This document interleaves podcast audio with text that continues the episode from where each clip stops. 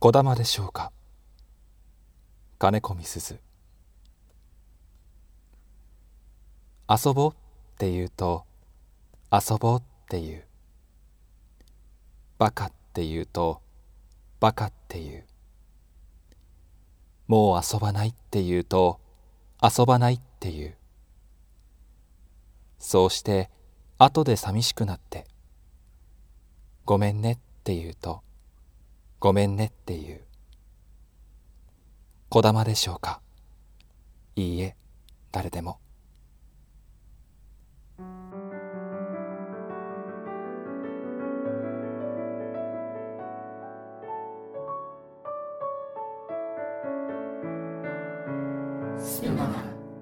ことの葉図書館。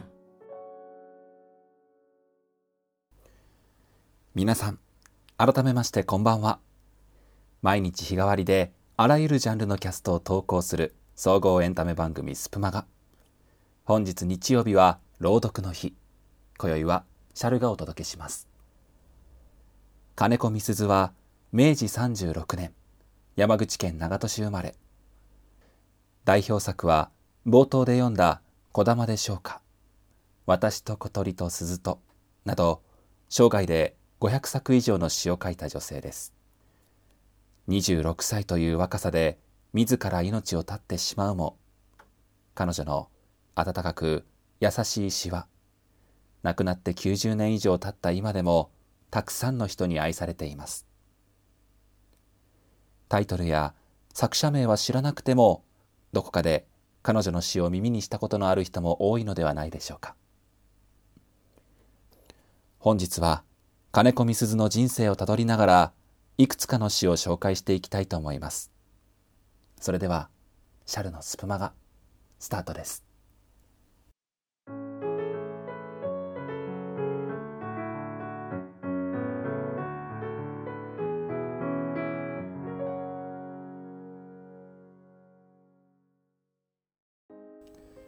明治36年山口県で生まれたみすずは3歳の時に父親を亡くし生計を立てるため弟は叔母のところに養子に出されます。残されたみすずは仕事で忙しい母と祖母の傍ら一人でいることも多く寂しい幼少期を過ごします。その時のみすずの寂しさが伝わる作品です。冬の雨。母様母様ちょっと見て。雪が混じって降っててよ。ああ降るのね。とお母様。お仕事してるお母様。氷雨の町を時々行くはみんな似たような傘ばかり。母様それでも七つ寝りゃやっぱり正月来るでしょうか。ああ来るのよ。とお母様。春着縫ってるお母様。このぬかるみが川ならいいな。広い海ならなおいいな。母様お船が通るのよ。ギーチラギーチラローをして。まあバカだね。とお母様。こちら向かないお母様。寂しく当てる左の頬に冷たい冷たい。ガラスです。みすずが二十歳の時転機が訪れます。母の手伝いで下関の書店で働くことになったみすずは大好きな本に囲まれた環境の中雑誌に詩を投稿し次々と掲載されていきます。この頃文学界で流行っていた童話や童謡の雑誌には多くの若者が投稿していました。ここで初めて掲載された作品を2つ紹介します。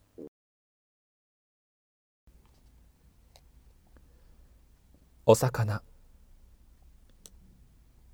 海の魚はかわいそう。お米は人に作られる。牛は牧場で飼われてる。鯉もお池で麩をもらう。けれども海のお魚は何にも世話にならないしいたずら一つしないのに。こうして私に食べられる。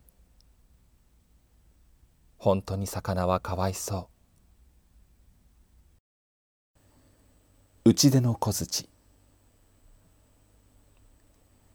内出の小槌もろうたら私は何を出しましょう？羊羹カステラ甘納豆。姉さんと同じ腕時計。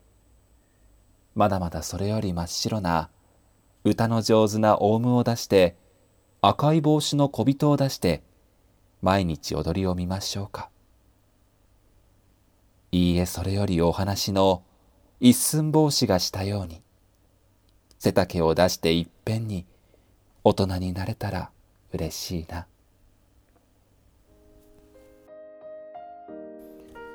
大正15年23歳の時に美鈴は結婚します。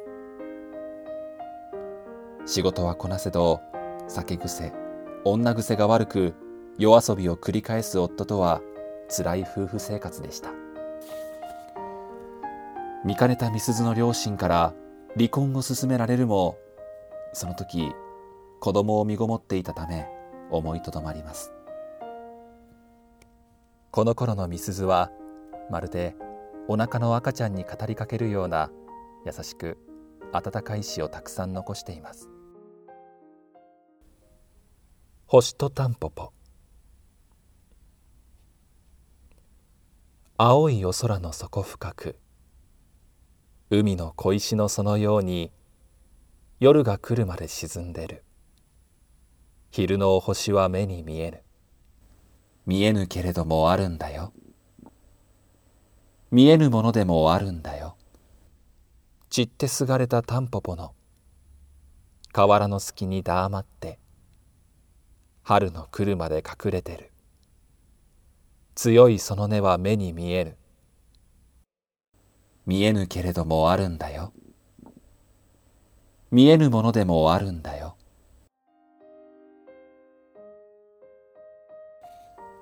娘が生まれてからも夫の夜遊びは収まらずついには遊郭でもらってきた病気をみすに移してしまいます。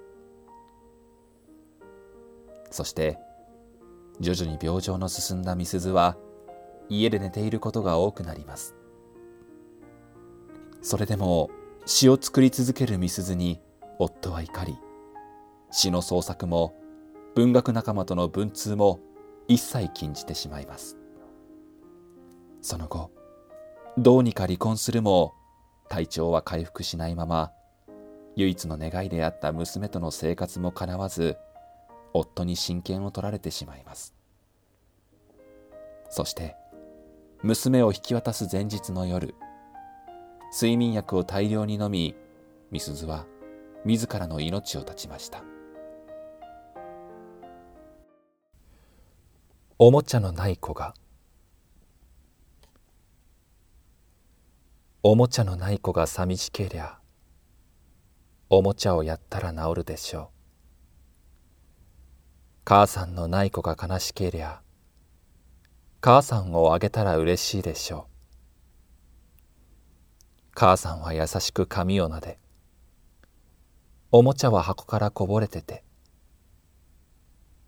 それで私の寂しいは何をもろたら治るでしょう。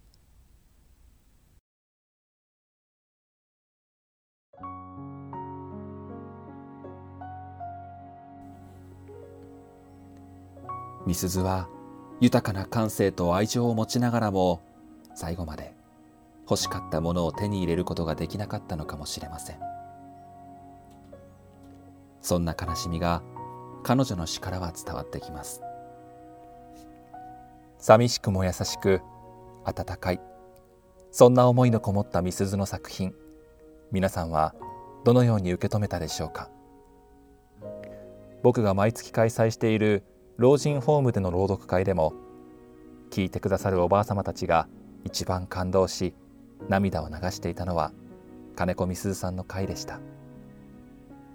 最後は琴の葉図書館第1回に当時のメンバー全員で読んだ「私と小鳥と鈴と」を聞きながらのお別れです。それではここまでお届けしたのはシャルでした。またね。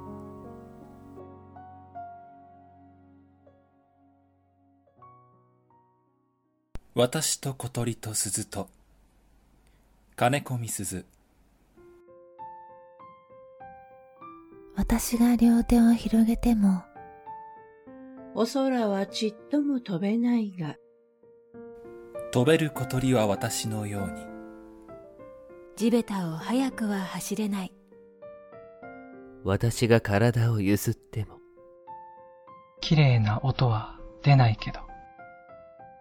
あの鳴る鈴は私のように。たくさんな歌は知らないよ。鈴と小鳥とそれから私。みんな違ってみんないい。